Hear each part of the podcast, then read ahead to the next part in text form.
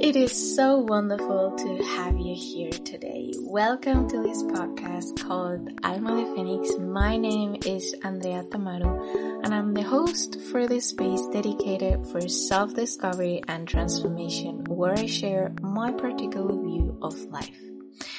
Today, I want to talk with you about what I've been feeling all this January 2022. And I don't know if you have noticed, but for me, there is a clear shift that has happened where somehow we are called to be more true to who we are. And defining who we are is something not easy to do because who we are expands beyond of who we think we are. But there is a clear way how we express that and that is through what we think, what we say, and what we do.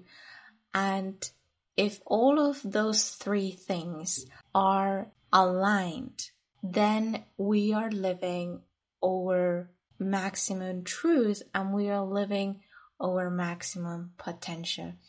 So what I feel that it's going to happen throughout the entire 2022 and that has been coming to me over and over throughout this January is that the coherence or the alignment in which we live our life based on our values, based on what we speak, what we say, we communicate, we share with other people, and how we transform that into actions in our lives which is basically the actions are a reflection of who we are. And when we are not acting aligned with what we think and we say, then there is a disruption. And so we are not really living authentically what we say and what we speak. So that is something that nowadays people will recognize, whether it's consciously or unconscious. They will know that there is something fishy about what you are doing or you're communicating, that it's lacking the support, the energetically support of your actions. Because Everything what you do in the physical plane is supported in a way throughout the energetically part that goes into it. So let me explain this to you. Before we take any kind of action, we first have a thought that comes to us. Then we might need to speak or to write that thought out in order to develop it and create something more closer to the tangible world, which is that writing or speaking about a project, speaking about something. And then it comes the action where that thought came, what we spoke about, and the action transform into a physical thing, whether it is a course, whether it is a class, or it is a house, it doesn't matter. That is the human action, the moving your body that will bring you to that alignment between your thought, your saying, and your doing. And if at some point there is something missing, the energy that's supporting your actions will not fully be there, which means imagine I have the thought I should meditate every single day for 10 minutes because it does me good. So I have first that thought. I talk about it maybe with my partner, with some friends, with my family. Oh, that would be so awesome. I just need to find the time. And I communicate it to other people. I might even tell other people to do that. Hey, I think you should go and meditate. It's going to do you so well. But those words are gonna lack the energy of the doing if you actually don't go yourself and do those 10 minutes a day of meditation because the action won't be supported. And I'm thinking right back to uh, Instagram for whatever reason. imagine those people that post on Instagram, oh yeah, I meditate every single day. But maybe you just get like, what is it? An Asura is like 50 seconds of a meditation or you get like maybe one minute of a meditation of that person. And if that person is not really doing the job, is not really sitting down and meditating what he's saying or she's saying that she's doing, then you will feel it in the image. You will feel it in the vibration that that person is communicating and you might not feel attuned to that. And so whatever he or she is communicating won't be complete and full. And this is something that I've been called so much to do at the beginning of this January. And I still, I'm figuring out how am I going to do this because there are a lot of things that throughout knowing more and more myself, I get to discover that there are things that do not work anymore for me and new things that I need to implement in my life because they are more attuned to that. And one of those things is, for example, to tune in more into the cycles of nature. And as you know, as women, we are cyclic every single month. We have our period. We experience a part of death and renewal every single month that men don't get to have that.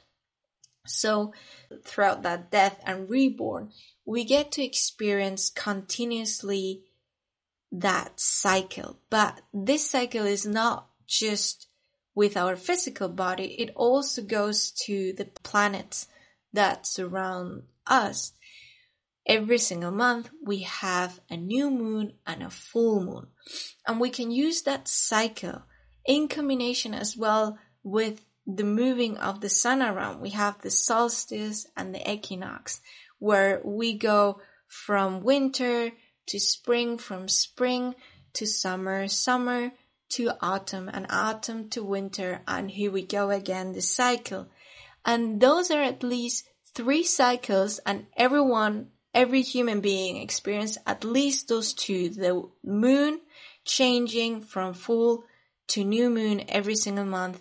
And throughout the year, we have four seasons and just acknowledging the fact that they are there and that they carry specific energy that is not just brought to the earth throughout its light. It's also manifested in the physical world throughout nature nature changes with the seasons. And for me this year, I wanna keep in tune to those cycles because I get the feeling for the past years I have been completely disconnected from that cyclicity.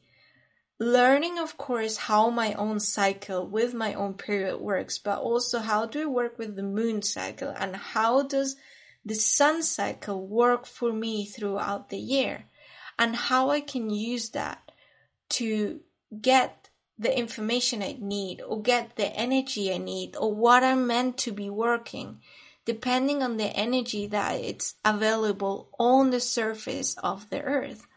And for me, this year, that is one part of being coherent, of being aligned more with who I am because my sensitivity increases every single time I get to know myself a little bit more and I get to know myself a little bit better. And that just creates that my sensitivity expands. And this year, that expansion goes to feel the planets, feel myself, and to tune and work with that. And I know it's not always easy, and you might don't have that need to align yourself to that kind of stuff.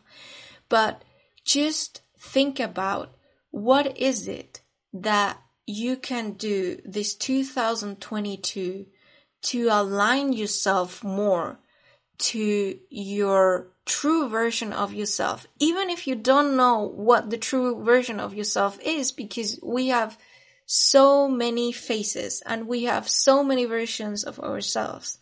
But what I do know is that as soon as we know something, it might be eating healthier, um, it might be, you know, going out to nature, it could be anything that the more you practice that, the closer you get to a place where you are content and you are happy and in tune into yourself. And so that is just a reflection I wanted to share with you in case you have been feeling as well that it is important to be aligned what we think, what we say, and what we do for this year in order to grow, in order to keep knowing ourselves and exploring who we think we are. And so we come to the end of this episode. I'm so glad you stayed until now. Thank you so much for being here and supporting this project with your listening. It really means a lot to me. If while listening to this episode, some of it resonated with you, please feel free to share your thoughts on this episode with your friends and family to bring more awareness about this topic. And you know what? Maybe you discover something about that person you share your view about this topic that you might didn't know about. I wish you a wonderful day full of light and love. We see each other on the next episode.